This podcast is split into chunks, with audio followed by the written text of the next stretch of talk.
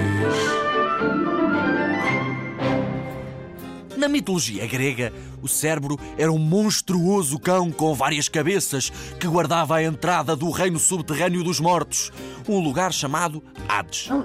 Era uma espécie de porteiro que deixava as almas entrar, mas se por acaso alguma dessas almas tentasse sair, ele não deixava e acreditem que se tornava muito assustador.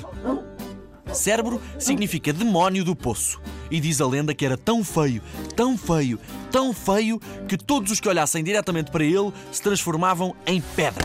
Instantaneamente. De acordo com a lenda, também Hércules teve como um dos seus doze trabalhos capturar este gigantesco cão. E. conseguiu.